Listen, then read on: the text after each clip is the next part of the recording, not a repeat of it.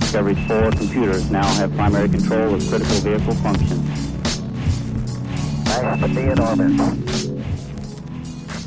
Bonjour, c'est Thomas de Fioc et bienvenue dans la tête d'un PM. Dans ce podcast, j'interviewe les meilleurs product managers français pour comprendre leur parcours, leur mode de pensée et leur méthode afin de vous permettre de découvrir les secrets de ce métier et de trouver votre propre voie. J'écris aussi une newsletter qui accompagne chaque épisode, un mercredi sur deux, dans laquelle je partage les principales leçons que je tire de cette interview et des ressources complémentaires pour vous aider à aller plus loin. Vous pouvez vous abonner à ma newsletter en suivant le lien en description et pensez à vous abonner au podcast pour ne pas manquer les épisodes suivants. Bienvenue sur le podcast Jean-Baptiste. Merci.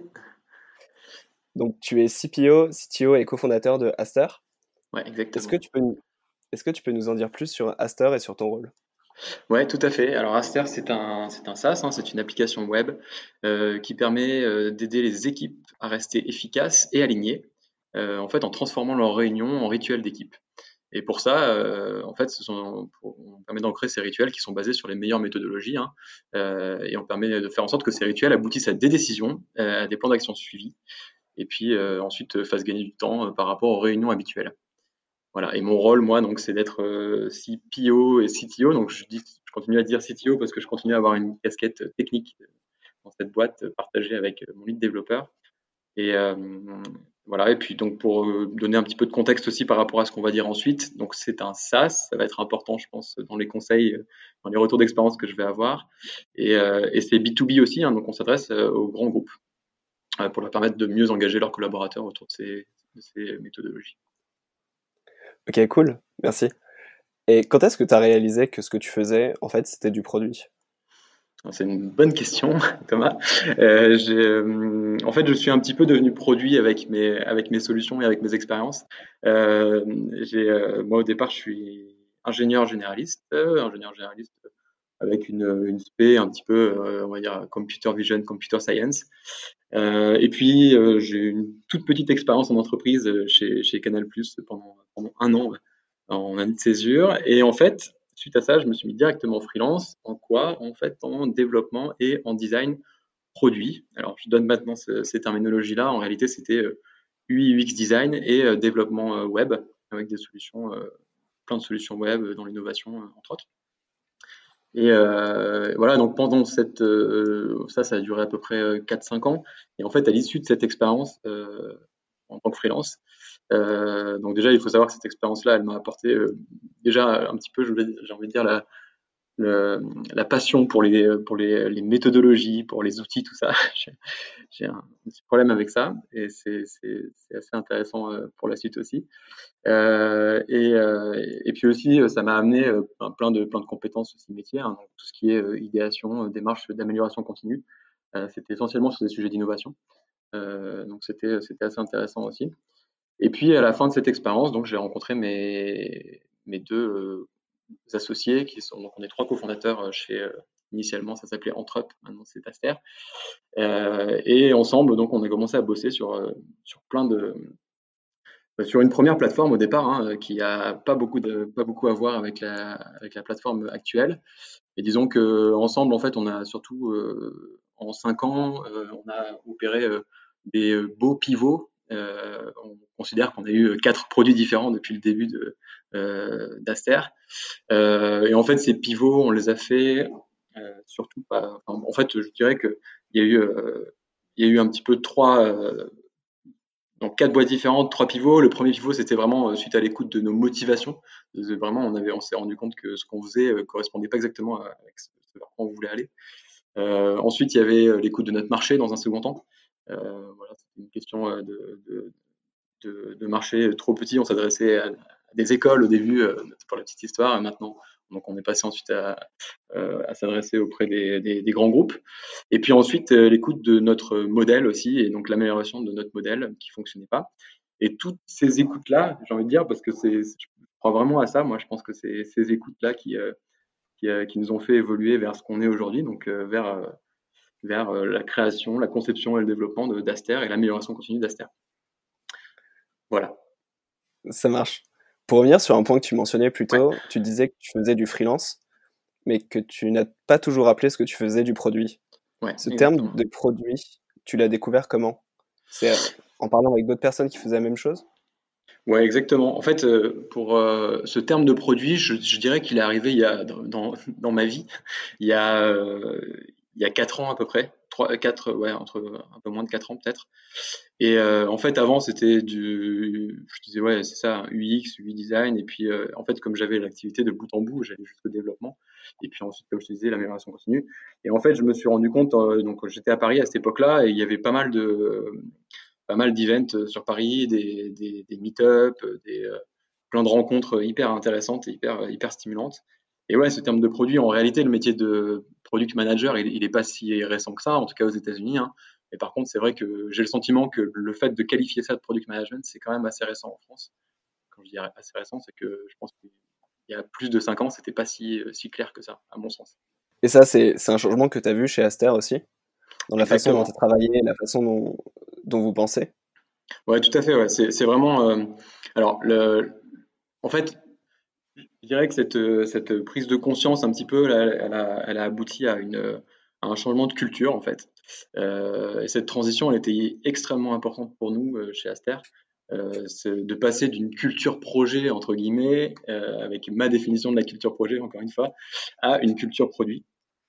en gros, pour faire simple, le, le pour moi, l'essence de cette différence, elle est au niveau de, en tout cas pour le SaaS, elle est dans le, dans le fait de, de, réaliser quelque chose qui n'est pas pour un seul client. Je sais qu'avant, euh, euh, typiquement, on avait, dès qu'on avait une demande, et c'était aussi vachement lié à notre, situation, hein, dès qu'on avait une demande client, ça passait automatiquement dans la roadmap, dans, notre feuille de route et dans ce qu'on devait développer euh, avec souvent en plus des jalons, des, dates limites fortes et, en fait, on construisait notre roadmap un petit peu comme ça. Et je dirais que, les, enfin, en tout cas, nous, l'essence de notre transformation, elle est passée par là. C'est le moment où on s'est rendu compte qu'il fallait plus faire ça parce que c'était un peu un carnage. On n'arrivait plus à tenir côté tech, hein, forcément. Euh, et puis, euh, et puis, c'était pas la bonne décision, pas, les bonnes décisions et les bonnes, les bonnes directions non plus pour avoir une forme de scalabilité aussi dans le produit, hein, parce que forcément derrière, faut, faut, si on commence à faire un produit par, par, par client, bah, ça fonctionne plus. Je pense que s'il y a besoin de détailler ça, mais c'est quand même un truc qui nous a, qui nous a frappé aussi. Ça marche. Et euh, comment est-ce que vous avez fait pour, euh, pour mettre en place une culture euh, plutôt produit? Est-ce que ça arrivait étape par étape ou est-ce que tu as décidé, genre, boum, genre d'un coup, aujourd'hui on a une boîte qui a une culture produit, on change tout et maintenant on pense de façon un peu plus indépendante des clients? Bah, c'est un, un, petit peu les deux, en fait, je pense, chez nous. C'est-à-dire que c'est c'est un, un gros déclic. En fait, je pense qu'il y a besoin d'un gros, euh, un gros coup de pied dans la fourmilière. Quoi. Il y a besoin à un moment d'engager le, le, top management. En l'occurrence, nous, c'était facile hein, parce qu'on était euh, à cette époque-là. Euh, donc c'était il, y a, il, y a trois, il y a trois ans à peu près, je pense. On devait être 7 ou 8. Donc, mais, mais, il fallait vraiment que ces gens-là soient engagés dans, dans cette démarche-là, sachant que bon, je le poussais, mais après, j'ai la chance d'être avec des, associés et cofondateurs qui sont quand même très conscients sur ces sujets-là. Donc, c'était, euh, ça part d'un engagement du management, c'est du top management, pardon, ça peut voir, enfin, que dire en réalité. Ça, c'est un petit peu une, certitude que j'ai, et quelle que soit la taille de la boîte. Euh, et en fait, euh, nous, concrètement, comment on a fait, bah, c'est que, il y a eu le constat hein, qui faisait qu'on avait une usine à gaz, qu'on avait, dans, le sens où on avait plein de, plein de fonctionnalités qui partent un peu dans tous les sens, c'était très dur à maintenir que quand on avait des deadlines fortes, on n'arrivait pas forcément à les respecter parce qu'on était petit, on n'avait pas forcément les reins en fait pour aller vers ce qu'on avait construit. C'est un petit peu ça, c'est le décalage entre la, complexité de ce qu'on avait construit et puis la taille de l'équipe. Et, euh, ça, c'était assez, assez dur à, gérer. Et, en même temps, enfin, en fait, en parallèle de ça, on se revendiquait agile et, et, en fait, indirectement, on se revendiquait un petit peu produit. Et c'est ça qui, c'était ce contraste-là que je trouvais qui était un petit peu, euh, fait, qui était un peu dangereux en réalité. Et moi, je l'ai vu euh, en, spectateur hein, dans, des grands groupes, ce, contraste-là entre la culture qui, qui, peut être, enfin, qui est souvent assez projet, parce que les grands groupes, en l'occurrence, si on parle des grands groupes, euh, euh, ont quand même, héritent quand même d'une culture assez projet dans l'ensemble. Et puis, ce qu'on veut faire, est, qui, est, qui est toujours très agile, toujours très scrum, toujours très très produit en fait. Et, je trouve que quand il y a un décalage entre les deux, ça fonctionne pas. Donc je dirais que le premier point, c'est ça, c'est cet engagement-là. Et nous, comment on l'a fait? On a fait une mise au vert en fait. On est parti, euh, on est parti. Alors je sais plus trop où, mais on, a trouvé un Airbnb, je crois, à l'époque, et on est parti tous les quatre. À la campagne. exactement. on est allé se mettre au vert et on a réfléchi, on a tout posé à plat. Et, euh, et c'est par là que tout est commencé. Et en fait, euh, moi, j'avais besoin d'outils un petit peu quand même, même si mes associés étaient était hyper aligné avec, euh, quatre super alignés sur tout ça. J'avais quand même besoin d'outils pour prouver aussi que, que, ça allait bien se passer, cette transition. et, euh, et, et, en fait, euh, comme je vous disais tout à l'heure, moi, je suis un petit peu un, je suis un peu un amoureux des outils. et en l'occurrence, pour une transition aussi forte, je crois beaucoup à l'approche par les outils. Alors, non pas que, non pas que les outils vont tout faire, mais par contre, euh, je pense vraiment que les outils permettent de formaliser des choses. Et notamment quand on a les bons outils, en l'occurrence, ça permet de bien le formaliser et d'avoir des belles preuves à l'appui et des, bons. Euh, de, ça permet de bien structurer la suite en réalité. Et nous à l'époque, euh, donc j'avais testé plein d'outils sur le, sur le product management. Hein, j'avais testé du Craft.io, il y avait du Roadmunk, plein de choses. Et en fait, je me suis arrêté sur Product Board. que j'utilise encore aujourd'hui, que, que j'adore. Hein. franchement, j'adore ce qu'ils font euh, l'outil comme l'équipe. Qu'est-ce que c'est euh, Qu'est-ce que c'est Product Board? Et en fait, Product Board, c'est un donc tout comme Craft.io, tout comme Roadmunk, euh, tout comme choses comme ça. J'en oublie plein qui sont très bien. en fait, ça va permettre justement la chose essentielle, c'est de, pour moi, c'est que ça permet de dissocier ce qu'on appelle dans Product Board les insights de ce qu'on appelle toujours dans Product Board les features. En fait, ça permet de dissocier les retours, que ce soit des retours utilisateurs, que ce soit des retours euh, internes, que ce soit des retours euh, de, prospects, en fait, que ce soit euh, des retours de curieux, tout simplement. Ça permet de tout centraliser dans une petite boîte qui s'appelle Insights. Donc, c'est le truc où on a tous ces retours qui sont au même endroit. Et en fait, seulement une fois que ces retours-là sont qualifiés, de les transformer, en fait, de les faire rentrer dans une, dans une feuille de route pour notre produit. Euh, et, en fait de les transformer en ce qu'on appelle du coup des, user stories ou des epics. Euh, et donc ça c'est ce que Product Board appelle des features, hein, euh, donc des fonctionnalités en fait. Et avec bon, fonctionnalité c'est pas pareil que, que, stories ou qu'epics, mais bon peu importe c'est comme ça que, c'est construit en tout cas dans Product Board. Et, en fait, c'est cette phase de qualification pour moi qui est essentielle, c'est-à-dire qu'il n'y a rien qui rentre dans une roadmap, dans un engagement, en fait, tant que ça n'a pas été qualifié correctement. Donc on n'a pas compris pourquoi est-ce qu'il y avait eu ce retour en fait. Et ça, ça, a vraiment fait la diff euh, chez nous dans la manière dont on a conçu, euh, bah, dont on a envisagé la suite en fait, tout simplement, et dont on a même continué à bosser sur Aster. Euh, il y avait plus rien qui rentrait sans qu'on comprenne pourquoi est-ce que ça rentrait et pourquoi est-ce qu'on le faisait. c'est quand même cool. Ok. Tu as un exemple de situation comme ça où bah, tu as des insights qui arrivent et tu les qualifies d'une certaine façon, ou juste tu les écartes? Alors, un exemple concret, je suis pas sûr d'arriver à en trouver là comme ça, mais, mais par contre, euh, en fait, il y, a tellement de situations dans lesquelles c'est arrivé. Euh, on, a pas mal d'intégration, nous, aujourd'hui, là, sur notre produit. Euh, je sais même pas si c'est un très bon exemple, mais disons que demain, si on vient me voir en me disant, euh, voilà, il y a ce prospect-là, il signe pas tant qu'il n'y a pas telle intégration, c'est arrivé hein, de, par le passé avec notamment les, les business développeurs euh, voilà. Euh, S'ils viennent me voir avec ça, bah, on va essayer de comprendre pourquoi en fait, et on va essayer de voir si dans un premier temps, alors c'est pas c'est pas l'objectif, c'est pas de contourner, hein, c'est pas de c'est pas de dire, euh, en fait c'est pas de la fainéantise ce truc-là, c'est vraiment d'essayer plutôt de creuser et de comprendre la réalité. C'est pour ça que les intégrations c'est peut-être pas un si bon un si bon exemple. Mais en tout cas, il y a toute une phase, si tu veux, quand il y a un retour qui vient. Moi, je travaille avec ma product manager, Marie.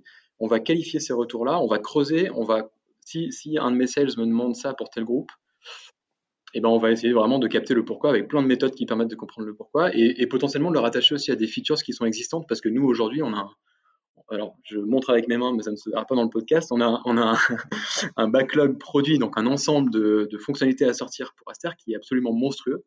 Et tout l'enjeu ça va être de, ensuite de, qualifier de prioriser ce, backlog là cette piste là pour, euh, bah, pour ordonner et pour, pour euh, dire qu'est-ce qu'on va sortir dans les, dans, les prochains, dans les prochaines semaines, dans les prochains, dans les prochains mois. Ok. Et pour revenir sur, sur ce thème de la transition, enfin, maintenant, enfin, maintenant, t'en parles bah, comme c'était euh, génial d'avoir une culture produit, mais ça doit être super difficile comme transition parce que tu te retrouves à devoir dire non à certains clients parce que maintenant tu construis plus un produit sur mesure. tu dois expliquer ça à ton équipe qui avait certaines, certaines habitudes qui maintenant doit tout chambouler. Comment est-ce que ça s'est passé la transition? Ouais, tu as raison, c'est vraiment un truc. Euh, non, c'est vraiment. C'est pour ça que je, suis très assertif dans ce que je dis, que la culture produit c'est top, etc. Mais j'ai aussi conscience, pour l'avoir vécu, que c'est pas si évident que ça et que, ça dépend. Malheureusement, parfois on est. moi, je sais que euh, l'époque, quand on était encore euh, dans cette culture projet dont je parlais tout à l'heure, c'était pas non plus un choix très fort. Hein. Euh, alors certes, j'étais peut-être pas aussi conscient de ce qu'était la culture produit, mais euh, il n'empêche qu'on a on commençait à avoir quelques salariés, qu'on avait euh, des bah, que c'était pas si évident que ça non plus, qu'on pouvait pas cracher sur un client, sur, un, gros client qui arrivait et qui nous demandait des features. Donc voilà, je, je quand même à rétablir aussi ce truc-là, c'est que c'est pas forcément si, si manichéen en tout cas.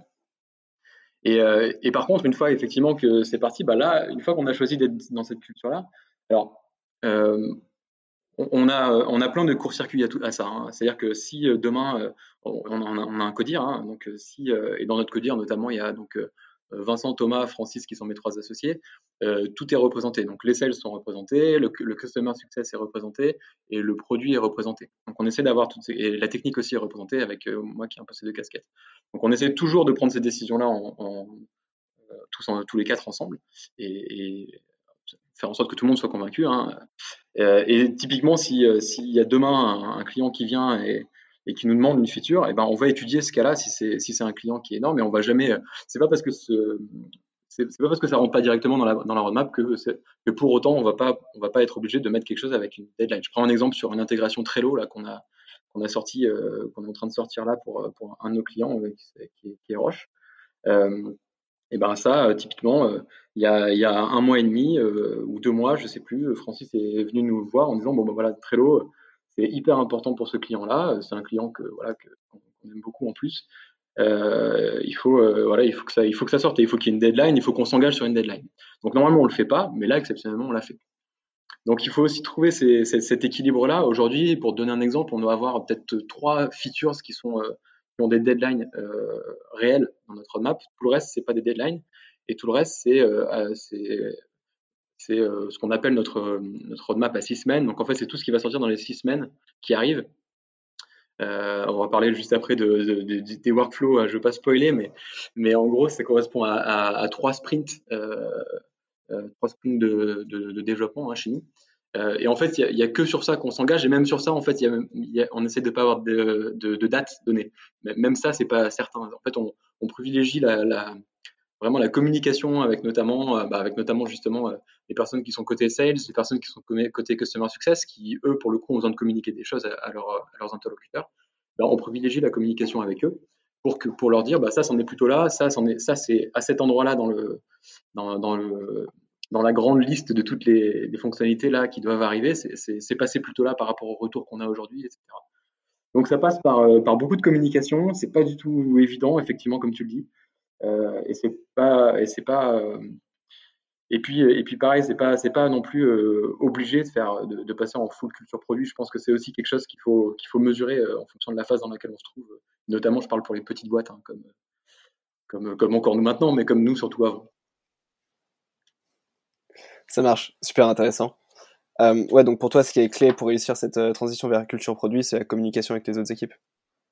Ouais, l'engagement, je dirais, dans un premier temps, c'est vraiment le premier truc. Euh, l'engagement, bien sûr, la communication une fois que c'est mis en place. Et après, euh, euh, en fait, je, pense aussi que, que si. En fait, ça, va se décliner en. que pour que ça, fonctionne dans le temps, il faut aussi qu'il y ait des principes forts qui soient mis en place. C'est-à-dire qu'il y a d'une part l'engagement, ça sert en première instance. Il faut que les gens, il faut que la boîte soit, euh, soit vraiment déterminée dans cette direction-là, euh, qui n'est pas du tout si évidente comme on vient de l'expliquer. Et puis, euh, et puis ensuite, il faut qu'il y ait des principes forts du, type de ceux qu'on vient de dire à l'instant. C'est-à-dire qu'un feedback, en tant que sales, un feedback ne va jamais rentrer, ne va jamais directement dans la roadmap. En tant moi, en tant que produit, je vais hyper bien communiquer, comme tu viens de le dire aussi, avec les équipes sales, avec les équipes customer success, etc., sur ce qui va sortir.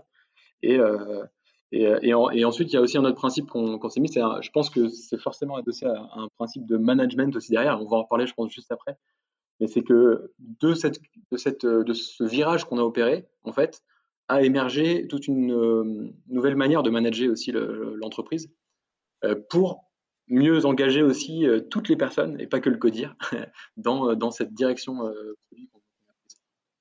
Et ces principes, c'est un peu des choses qui sont qui sont connus par tout le monde, mais écrits nulle part, ou c'est peint sur les murs? Comment est-ce que tu, comment est-ce que tu communiques ça?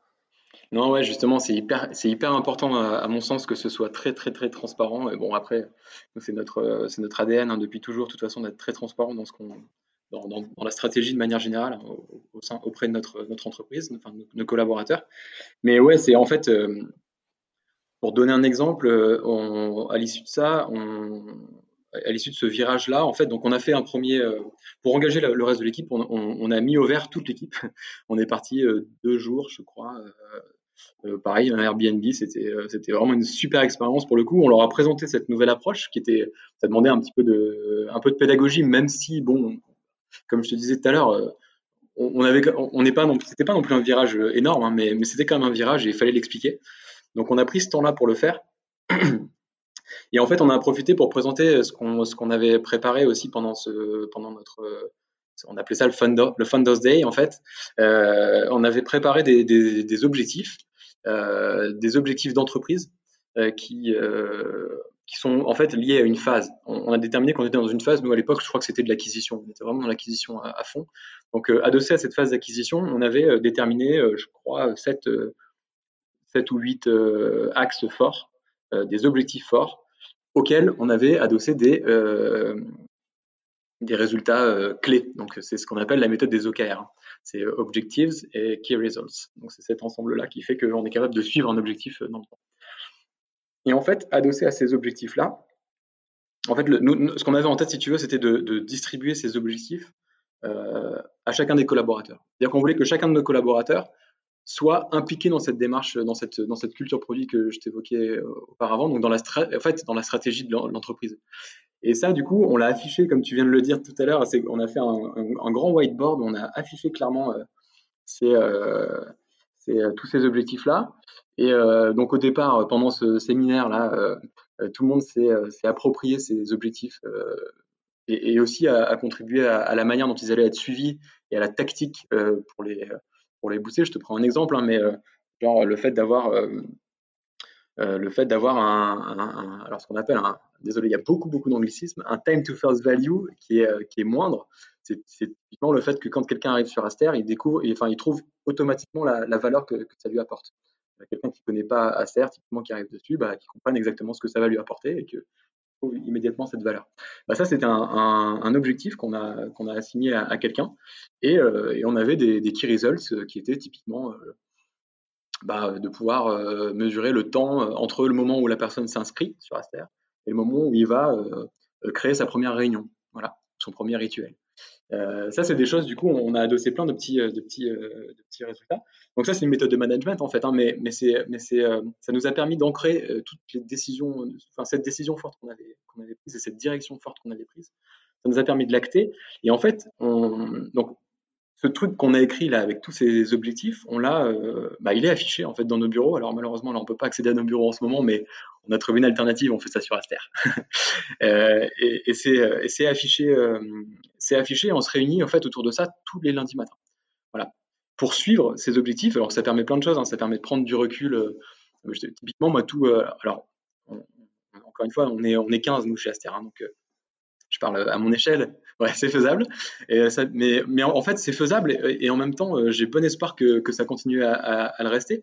Parce qu'en fait, aujourd'hui, si tu veux, on a chacun de nos développeurs, typiquement, chacun des, collaborateurs qui a, un, OKR. Mais demain, l'idée, si tu veux, dans mon plan de croissance, moi, que, j'ai en tête pour l'équipe produit ou pour l'équipe tech, bah, c'est que euh, on veut, on veut conserver cette notion de, d'OKR nécessairement, cette notion d'objectif. Et donc, moi, je veux clairement partir sur des impact teams euh, les impact teams, en gros, c'est quoi? C'est qu'au lieu que tu aies une personne qui nourrisse un objectif, tu as une équipe. Et que quand tu crois, eh ben, tu as ces équipes-là qui sont potentiellement, euh, qui peuvent, euh, alors c'est très très vulgarisé, hein, mais tu as ces équipes-là qui peuvent, qui, peuvent être d'ailleurs mouvantes, qui vont, qui vont être, qui vont être consacrées en fait au fait de faire avancer ces objectifs-là. Et tout ça pour dire du coup que c'est très important à mon sens, et c'est ce qu'on fait vraiment, de, bah déjà d'engager tous les, restes, tous les collaborateurs autour de ces objectifs-là. Et, forcément, il faut qu'ils soient du coup exprimés, qu'ils soient, soient, partagés. Et le deuxième truc qui est à mon sens important, c'est que si On a un management qui est aussi, euh, aussi responsabilisant parce que c'est vraiment, vraiment très, très responsabilisant. Euh, et c'est, je pense, d'une certaine manière, ce qu'aiment euh, les, collaborateurs chez, chez Aster. si on a ça, il faut aussi qu'on, ait des, qu'on donne les libertés qui vont avec. C'est-à-dire qu'on ne peut pas dire à quelqu'un tu es responsable d'un objectif d'entreprise et en même temps lui dire non quand il te propose quelque chose. Euh, on a des, on a, on a, on a des, principes opérationnels, nous, euh, pour pas dire operating principles, euh, qu'on a, pareil, qu'on a affiché. On a fait un petit manifeste là que, que Vincent, mon associé le CEO d'Aster, s'est appliqué à bien renseigner dans un petit, dans un petit bouquin qui est, partagé à tous. Et en fait, je te donne un exemple de, de, de principe opérationnel, mais c'est que typiquement, de trucs tout bêtes, hein, du genre, on n'a pas le droit de dire non ça, c'est un truc, euh, c'est jamais, euh, tu, jamais, tu commences jamais par non, en fait. Tu envisages. Je te donne un exemple concret, c'est que si demain, moi, je propose quelque chose côté. Euh, alors, je le fais un peu naturellement, mais, mais si demain, je propose quelque chose côté architecture tech, parce que j'ai encore un peu un pied dedans, mine de rien, et eh ben, évidemment que toutes les personnes qui sont dans mon équipe tech, j'ai un lead dev et quatre, enfin, cinq développeurs, eh ben, évidemment qu'ils auront le droit de me dire, enfin, qu'ils auront le droit de remettre en question choses, mais ils ne devront pas me dire non. En fait, ils vont me dire bah, ça devrait être très constructif. En fait. Ça, c'est hyper important. Et en fait, nous, pareil, on n'a pas le droit de dire non. En tant que, je dis nous en tant qu'associé. Et ça, c'est hyper important parce que si moi, je parachute euh, des choses, euh, si, j'ai une méthode de management aussi responsabilisante et si en parallèle, je parachute des choses euh, pour lesquelles j'attends bah, que ce soit fait, que ce soit produit tel quel, ça ne fonctionne pas. Donc, voilà, c'est tout un ensemble, tout un ensemble de petites règles là qu'on qu'on a fixées, qu'on a affichées, qui sont hyper importantes aussi à mes yeux il y a plein de gens qui en parlent très très bien d'ailleurs. Euh, je, je crois que c'était à Saster euh, euh, l'an dernier où il y avait quelqu'un qui parlait de The Operating Principles, qui était vraiment, vraiment, c'était passionnant. Donc il y a plein de podcasts, plein de trucs cool sur, sur ce sujet aussi. C'est super intéressant.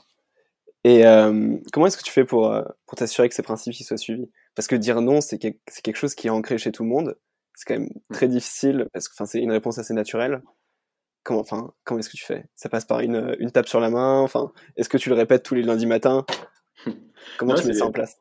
Bah écoute, euh, tu as raison, il y a un petit peu ça. En fait, le, gros avantage que ça a en étant partagé, c'est que, c'est que tout le monde peut aussi euh, euh, rectifier quand ça s'écarte. Donc c'est pas, c'est-à-dire que c'est, plus que moi en tant que manager ou, ou dirigeant que, que, je vais rabâcher ça, c'est que tout le monde parce que tout le monde a conscience aussi que c'est pour, pour, faire en sorte que la boîte aille dans le bon sens. Hein, ça, c'est important. Hein. C'est-à-dire que quand on a présenté les operating principles, euh, on n'a pas dit. Euh, enfin, oui, on a dit c'est comme ça qu'il faut, qu'il faut faire, mais on a expliqué pourquoi. Et s'il y avait des remarques sur le fait que c'était pas forcément bien formulé ou que c'était pas si clair, on les a ajustés ensemble. Donc, on a aussi engagé autour de cette construction-là.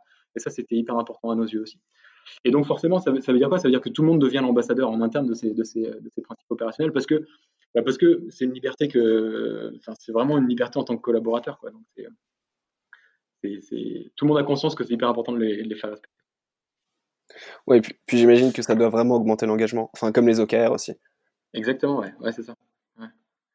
ça. ça. augmente l'engagement, c'est, euh, c'est, euh, en fait, je dirais plutôt que ça permet l'engagement. C'est vraiment ça. Franchement, c'est, vraiment le truc. Euh, c'est bien de se fixer des règles. Euh, je, prends l'exemple tout bête. Alors, euh, c'est pas du tout, du tout pour taper sur les grands groupes, hein, parce que je, je, je, pense, euh, je sais qu'il y a plein, plein de gros groupes qui font des très, très belles choses, mais c'est le seul exemple que j'ai en tête. je sais que j'ai constaté, du coup, dans un grand groupe, qu'il y avait ce truc-là de, de, comme je disais tout à l'heure, hein, de, vouloir être très, très produit. Et, et puis, parallèlement à ça, bah, de, vraiment de parachuter par des par des, enfin, par des codires qui sont qui ont aucun rapport avec la réalité pour le coup des équipes produits ou quoi que ce soit, hein, euh, parce que c'est de la stratégie de, de, hyper haut niveau, bah, de parachuter une roadmap. Quoi. Et en fait, pour, pour moi, ça peut pas fonctionner. Enfin, c'est, ça permet pas en fait, ça permet pas cette approche, ça permet pas la responsabilisation de faire ça. C'est, impossible. C'est un peu bateau, hein, mais c'est, mais ce truc-là n'empêche, c'est, c'est un peu bateau et en même temps, pour le coup, on a mis un petit peu de temps à le mettre en place et on a vu la différence entre le moment où, enfin, entre l'avant et l'après, très clairement. Donc c'est, je pense que c'est assez intéressant quand même. Ok, c'est super intéressant. Donc j'ai l'impression que vous avez trouvé plein de principes qui vous permettent de bien opérer à l'échelle à laquelle vous êtes actuellement. Pour toi, c'est quoi les challenges à venir pour euh, l'équipe produit et l'équipe tech avec la croissance? Bah, pour moi, le challenge essentiel, et là pour le coup, je pense que j'aurai beaucoup, beaucoup de retours d'expérience à, aller chercher, et je vais déjà en chercher énormément. Mais c'est un petit peu sur ce que je te disais tout à l'heure, c'est le fait de, de conserver de, conserver ce qu'on arrive à faire aujourd'hui parce que bah, parce qu'on est un petit peu petit effectivement et parce que c'est toujours plus facile à ce niveau-là, même si c'est pas non plus évident. D'arriver à conserver ça, cet engagement, cette responsabilisation, cette, cette aussi, euh, avec une croissance euh, qui, euh, on l'espère, va arriver très vite chez Aster, hein, parce que c'est souhaité de notre côté en tout cas. Et donc, donc l'idée, c'est, moi je crois beaucoup à ce, truc-là, dont, dont c'est Christophe Parola, je crois, qui était qui, avait appliqué ça chez Meilleurs Agents et qui en parle dans un LPCX. ce, ce truc-là des Impact Teams, enfin, il y a beaucoup de gens qui en parlent, mais je sais que cette intervention-là était hyper intéressante sur les Impact Teams et sur en fait, le modèle qu'on a fait nous à notre échelle, avec euh, où les gens ont beaucoup de casquettes, hein, puisqu'on est une petite structure, euh, et ben en fait, cette, responsabilisation autour des objectifs, la conserver euh, au niveau d'équipe. Donc que ces objectifs d'entreprise soient portés par des équipes. Je crois beaucoup à ça, moi, et j'ai l'impression que c'est ça qui va faire, qui va permettre de conserver ça. Donc tout à l'heure, tu parlais de, tu parlais d'impact team. Ouais. qu'est-ce que c'est pour toi une impact team? Qu'est-ce que ça, qu'est-ce que tu as en tête et comment est-ce que c'est composé? Ok. Ouais, vraiment, moi, c'est le l'impact team pour moi, c'est et peut-être que peut-être que l'avenir me, me prouvera le contraire, mais c'est la manière de, que, que j'ai moi dans le futur de, de, d'avoir une continuité avec ce qu'on a mis en place aujourd'hui. C'est-à-dire qu'aujourd'hui, on a des personnes qui sont chargées de ces objectifs là dont je vous parlais tout à l'heure. Euh, demain, il faut que ce soit porté par des équipes qui sont euh, euh, qui ont tous les métiers nécessaires, enfin tous les tous les tous les métiers, tous les hard skills, en toutes les compétences métiers nécessaires à l'intérieur de cette équipe-là pour pouvoir mener cet objectif à bien.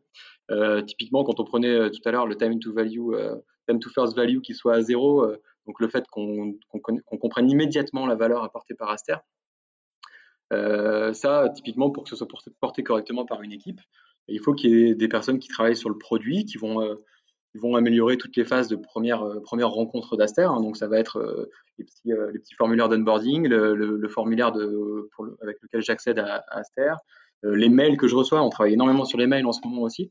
Donc il va falloir qu'il y ait des personnes qui travaillent sur la user research parce qu'aujourd'hui, nous, on que dans notre, euh, euh, toute notre grosse liste de fonctionnalités, on a plein, plein, et de, et de retours, on a plein de retours sur, sur, sur, sur tous ces sujets-là. Et donc l'idée, c'est que cette équipe-là, demain, cet impact team-là dont tu parles, euh, dont on parle, elle soit, elle soit capable de, mener ce, cet objectif-là à bien et d'avoir toutes les compétences internes pour, pour le mener à bien. Ça ne veut pas dire qu'elle fonctionne non plus de manière complètement imperméable. Euh, ça, c'est pour moi aussi euh, essentiel. Hein. Demain, si on passe en, impact team, de la même manière qu'aujourd'hui en, objectif, euh, c'est pas des cloisons qui sont imperméables entre, les équipes. Hein. D'ailleurs, je pense, il faut absolument pas que ça le soit.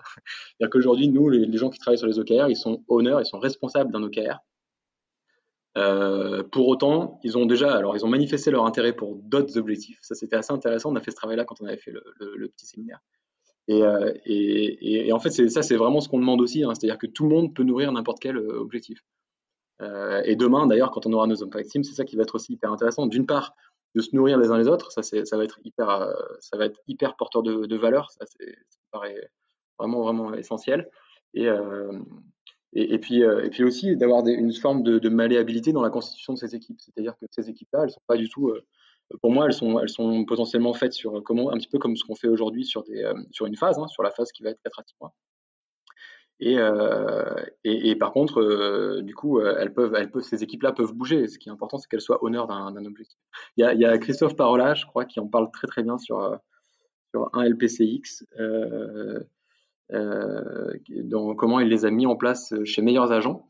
Et, et je crois que là récemment, il a refait, en période de confinement, là, il a refait un, un retour sur euh, là maintenant, euh, je crois que c'est au bout de six mois, il fait un petit feedback sur un petit, une petite rétrospective sur comment est-ce que ça s'est passé et comment, et comment est-ce que ça, enfin, les, les, points positifs et les points moins, moins positifs, c'est assez, euh, assez, intéressant. Cool, bon, on mettra ça dans les ressources de l'épisode. Cool. Et tu parlais de user research et je me demandais comment est-ce que ça marche le, la user research quand tu travailles avec des grandes entreprises comme clients. Est-ce que tu, tu vas avoir ton contact que tu as avec les sales pour que l'entreprise te mette un peu à disposition des employés? Enfin, j'imagine que tu peux pas leur envoyer un mail comme ça de ton propre chef. Ouais, c'est vrai. Euh, alors nous, euh, pour le coup, c'est un sujet qui me passionne moi et que je trouve hyper intéressant. Euh, en fait, ce sujet en B2B, donc quand on travaille avec des grands groupes, en fait, on le traite. c'est, vraiment un sujet conjoint avec le customer success, donc avec l'équipe de Thomas. Customer success, peut-être pour, expliquer brièvement ce, à quoi ça, ça va consister, c'est entre le moment où justement on va signer un, on va signer un compte euh, et le moment, en fait, et, rien, c'est-à-dire jusqu'au bout, jusqu'à ce qu'on perde, en espérant ne pas le perdre, justement, on va faire tout pour ne pas le perdre, euh, un client. Donc en fait, le customer success, ça va être ça, ça va être, euh, ça va être le point de contact avec, avec notre client. côté produit, éventuellement, évidemment aussi qu'on a des points de contact avec le client, c'est essentiel. Mais du coup, typiquement, quand on veut mener un atelier, donc quand avec Marie, qui est product manager, qui, qui aujourd'hui prend aussi cette casquette de user research, qui est son métier initial, et bah, du coup, on va, on va effectivement constituer un petit panel de personnes au sein d'un groupe. On, l'a fait, euh, fait avec pas mal de, clients par le passé. Et sur des sujets différents, donc en fonction, c'est très orienté aussi en fonction des objectifs dont je te parlais tout à l'heure. Hein. Euh, euh, ça peut être soit sur l'acquisition pure, il ou sur, par exemple, prenons ce sujet-là du, time to first value, de, comprendre immédiatement ce pourquoi je suis sur Aster. Bah ça, on, on, a, fait un atelier, donc Marie a fait un atelier là-dessus. Et, cet atelier, là, en fait, on le confronte à, des, à un panel d'utilisateurs qui est récupéré par, euh, en discussion avec Thomas, avec, parce que Thomas, au sein de, tel ou tel compte, il a identifié que telle, telle, telle personne sont vachement intéressées par ce sujet et pourraient, euh, et, en plus, de, demandent à être engagés sur ce sujet-là avec nous, quoi, à nos côtés. Donc, c'est de la communication avec les CSM, c'est, comme tu disais tout à l'heure, de la communication aussi avec, euh, avec les sales pour des sujets qui sont plus dans, alors encore, encore en amont de tout ce qu'on vient de dire hein, pour le coup, mais c'est vraiment euh, la manière dont, dont, Aster est perçu. Ça, ça nous intéresse beaucoup aussi. Donc là, on travaille, euh, on travaille potentiellement, on organise potentiellement des, ateliers aussi. Euh, et là, effectivement, plus en discussion avec les sales, mais c'est eux qui font le point de contact. C'est-à-dire que nous, le point de contact se fait après avoir, identifié ces panels de la part des sales, de la part des, des, des customers Ok, et donc tu m'as dit que Customer Success identifiait les gens qui étaient euh, particulièrement intéressés. Comment est-ce que tu fais pour éviter un biais où euh, tu te retrouverais seulement à interviewer euh, les gens qui aiment beaucoup Aster, qui sont à l'aise avec l'application et qui veulent en savoir plus, pour aller chercher un peu les, les récalcitrants ou, les technophobes Ouais, et eh ben, as raison, je me suis sûrement mal exprimé. C'est pas forcément ceux qui sont intéressés, ceux qui sont pour, intéressés pour donner leur avis en réalité. C'est donc pas forcément intéressés par Aster. et, ça, c'est vrai qu'on l'a eu en fait. Hein. Moi, j'ai fait un, il y a deux, deux, trois mois, un truc comme ça, euh, à Paris, euh, avec, euh, un grand groupe. Et, pour le coup, c'était marrant parce qu'on avait justement deux, trois récalcitrants sur le panel de 12 personnes. Hein. on essaie de pas trop dépasser. 10 c'est bien, 12 c'est parfois trop. et là, on avait ces récalcitrants et donc c'était hyper intéressant justement. Et comment est-ce qu'on les identifie? Ben, En fait, tu vois, ce qui se passe, nous, si tu veux, c'est que alors, on a un modèle euh, un peu particulier, c'est que quand on rentre dans un grand groupe, on va, on va identifier, nous, en interne, ensuite ce qu'on appelle des Sherpas. Les Sherpas, ça va être nos ambassadeurs en interne, ça va être les gens qui, euh, qui ont été identifiés euh, comme étant des personnes qui, qui vont pouvoir nous aider à, à, diffuser Aster au sein du groupe. Ces personnes ont été identifiées par, par notre premier point de contact. Pour autant, elles ne sont pas sont pas forcément hyper motivés par le fait d'utiliser Aster au départ. et c'est ça qui est vachement intéressant aussi, comme tu le dis, c'est qu'on n'a pas que des gens qui sont, fans d'Aster, parce que ça n'aurait pas, pas si intéressant. Mais on a aussi des, personnes un peu moins fans. Que, et pour le coup, essayer de comprendre pourquoi ces personnes ne sont pas fans, bah, ça, c'est des pépites dans, en user research. Ok, bah, merci pour ce retour sur les interviews utilisateurs, c'est vraiment intéressant. Euh, tout à l'heure, tu me parlais des workflows et de, de ce que tu as mis en place. Euh, pour passer une culture produit et la façon dont ça se décline opérationnellement. Est-ce que tu peux m'en dire plus euh, sur le sujet? Oui, absolument. Euh, ces workflows-là, c'est quelque chose qui s'est vraiment, ils sont vraiment construits avec le temps aussi. Hein. C'est-à-dire qu'on a eu ce virage-là, le fameux dont je parlais tout à l'heure, progressivement par l'écoute de l'équipe, par, par l'écoute de plein, plein de retours d'expérience de partout, par nos expériences à nous aussi perso on a construit un workflow qu'on estime aujourd'hui quand même assez, euh, assez chouette. on est assez fiers de ça. On en parle assez souvent. Euh, ça, part, euh, ça part de cette détermination des, objectifs, des OKR dont je parlais tout à l'heure, hein, donc autour desquels on se rassemble tous les, tous les lundis matins. Et ensuite, en fait, par rapport à, ces phases-là, à l'intérieur de, cette grosse phase de 4 à 6 mois, en fait, on va inclure en tout cas côté équipe produit et tech, on a euh, un workflow qui est constitué en fait de deux Scrum, euh, un peu Scrum Kanban. Euh, a enfin, pour le coup, j'ai pioché dans plein de méthodes existantes. et deux méthodologies, en fait, deux cycles un petit peu parallèles, on va dire. C'est-à-dire qu'en fait, on a un cycle, donc ce sont des scrums de, de, de, de sprint de deux semaines. Et, et, en fait, on a deux scrums. On a un scrum pour les, en fait pour, les, pour, le design et on a un scrum pour, pour le, le, dev. Et en fait, concrètement, on fait toujours en sorte d'avoir un sprint d'avance sur le design par rapport au dev. Donc, ce qui fait que finalement, on se retrouve avec un petit peu de Scrum. La réalité, c'est que c'est un peu le même, sauf que sauf qu'il y en a un qui a un sprint d'avance, quoi, concrètement. Euh, et en fait, euh, ce, workflow, comment est-ce qu'on le fait vivre? Eh ben, ça commence toujours par euh, donc, ce cycle de deux semaines commence toujours par une rétrospective, forcément. là, je vais vous parler un petit peu de basique de, Scrum, mais ça fait jamais de, mal de, le revoir. On commence toujours par une rétrospective pour voir pour voir ce qui s'est bien passé et moins bien passé hein, dans le sprint d'avant, tout simplement. Ça dure, voilà, nous, ça dure, on va dire, une heure, une heure de rétrospective en général. C'est bien, on a besoin de ça. Et, ensuite, en fait, on part sur le sprint planning. le sprint planning, ça va être de justement planifier ce sprint qui arrive.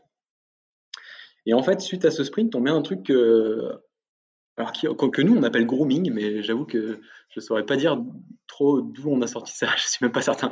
Euh, moi je suis pas très très sur les, sur les, sur les théories, hein, des méthodologies, je suis plus sur, sur prendre des petites bribes d'un petit peu partout et puis construire ma méthodologie à moi derrière. J'aime bien ça.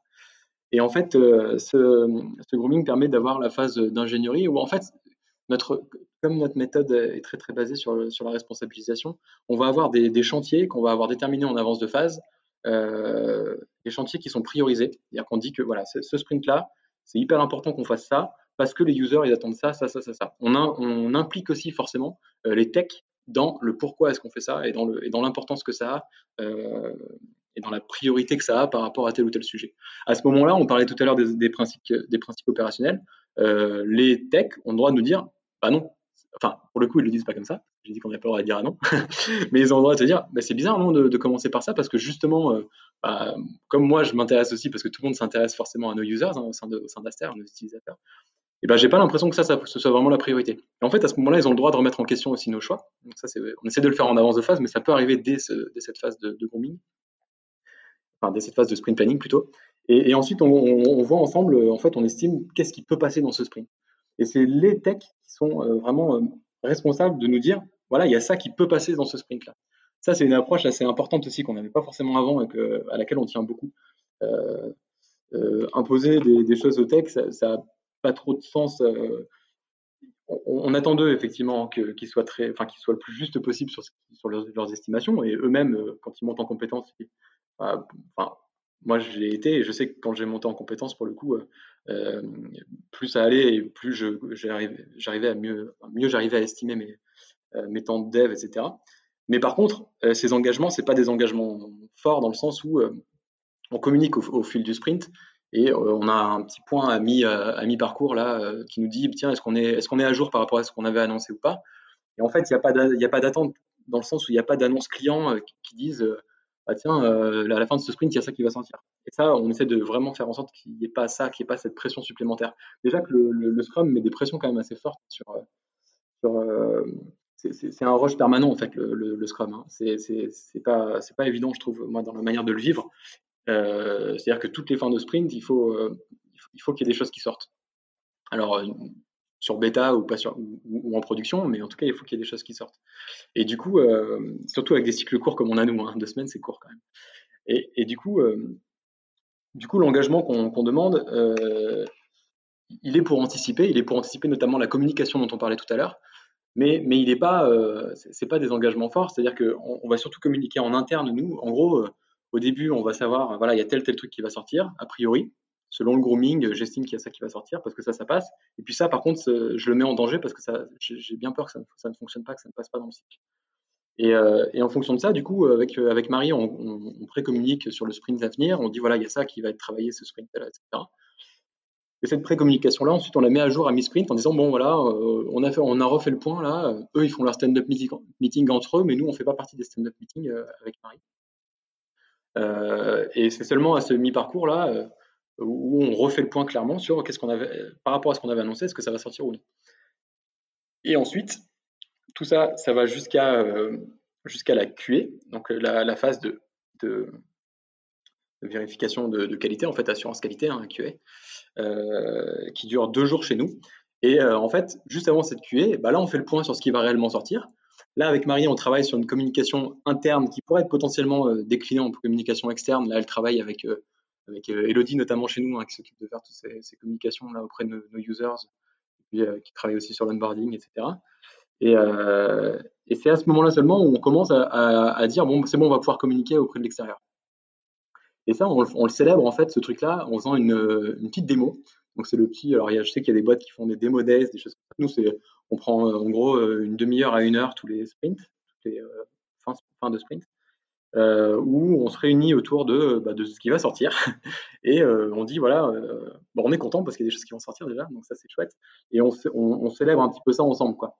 Et, ça permet aussi de montrer qu'on avance. Ça, je pense que c'est vraiment un point qui est assez important, c'est que dans ces trucs qui sont très très cycliques, euh, on a tendance à perdre un petit peu le fil de, de, de, l'avancée. Euh, par rapport à, typiquement, si je prends le, l'analogie avec ce que moi j'avais appris hein, quand j'étais un G, c'était vraiment le, cycle en V, quoi, où il y avait clairement une phase de conception, puis on descendait dans le et puis à la fin, on, testait, et puis on livrait. Quoi. Là, c'est pas le cas. Là, on a un cycle permanent. Et en fait, pour que ce cycle permanent soit pas, soit pas une spirale infernale, un petit peu, euh, nous, enfin, c'est pas, nous, il y a beaucoup de gens qui le font, mais, euh, mais on accorde vraiment beaucoup d'importance au fait de, de, de, jalonner euh, les avancées, quoi, de, célébrer les avancées ensemble. Donc ça, ça fait partie, la petite démo là dont je te parle.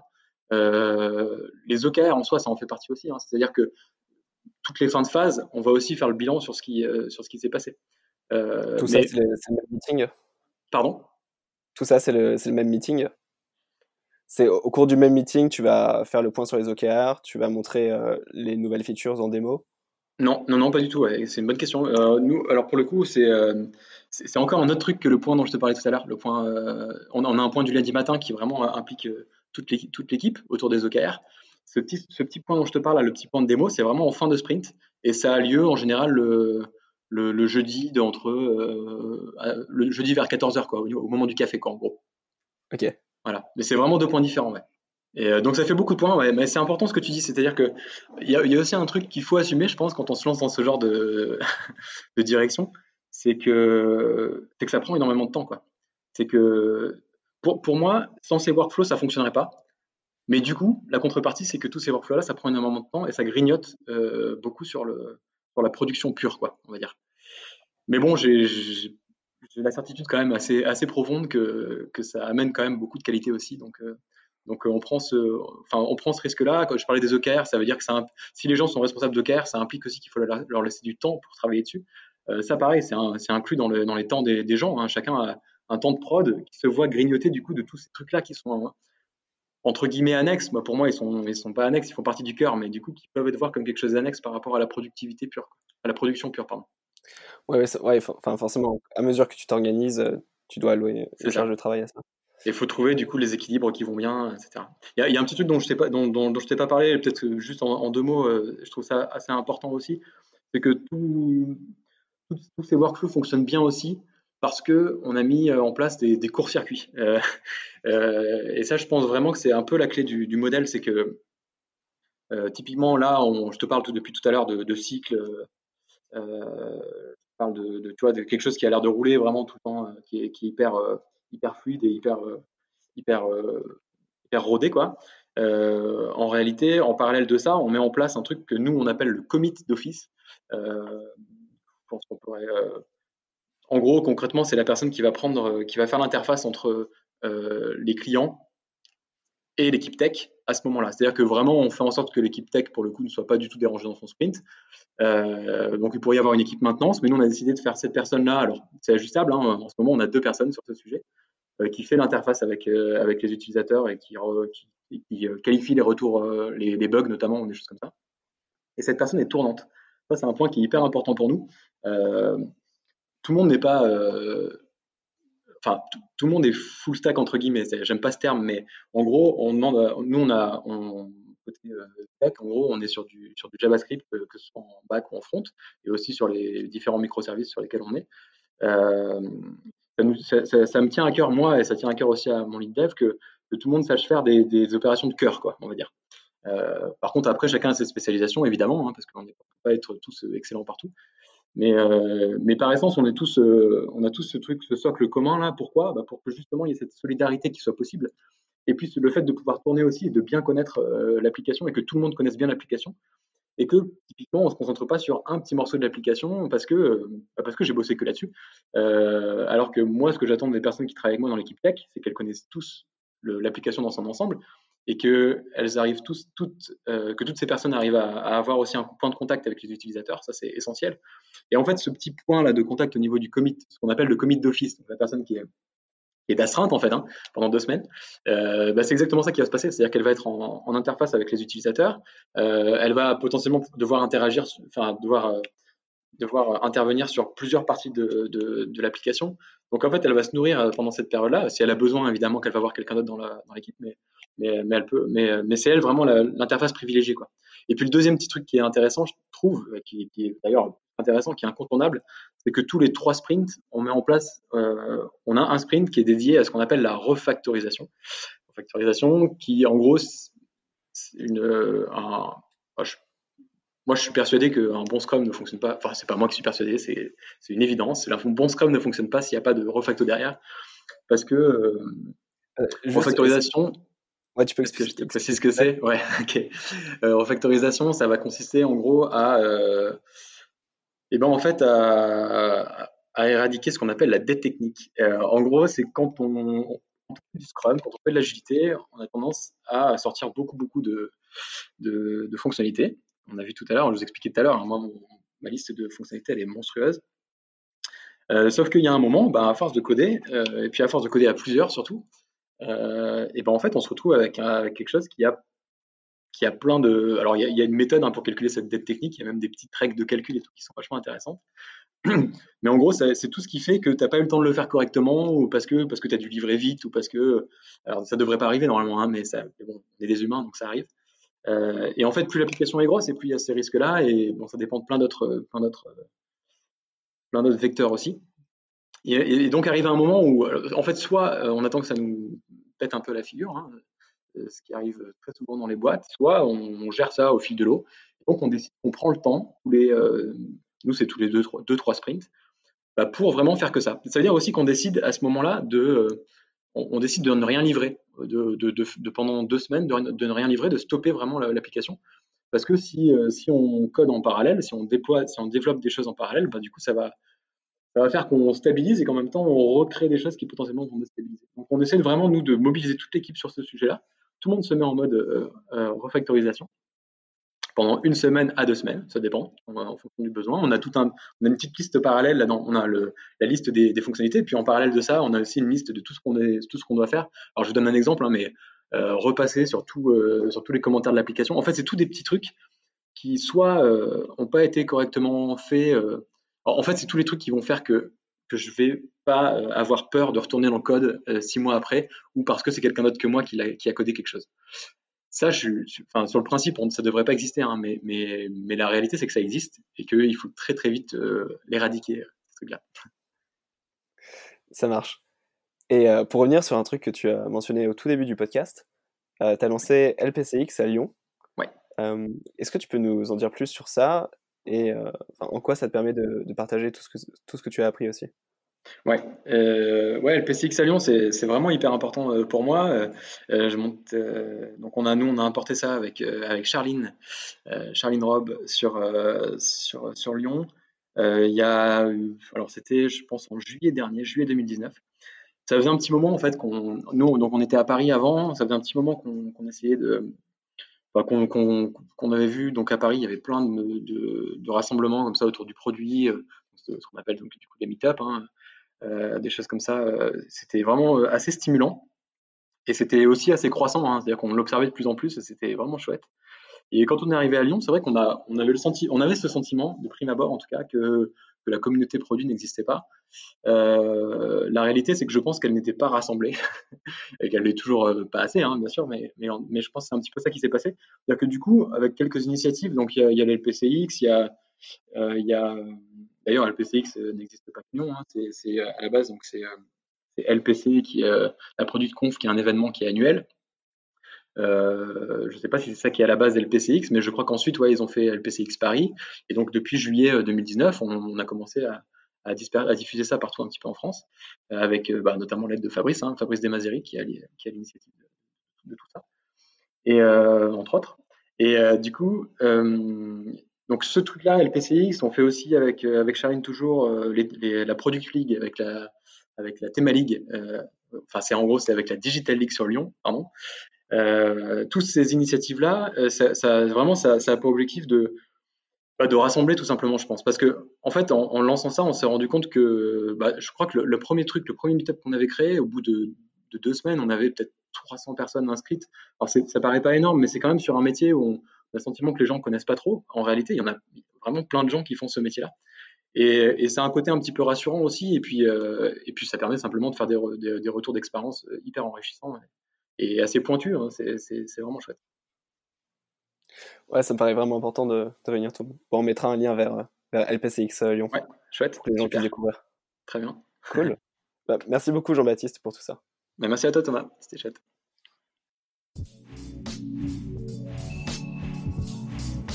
Voilà, c'est tout pour aujourd'hui.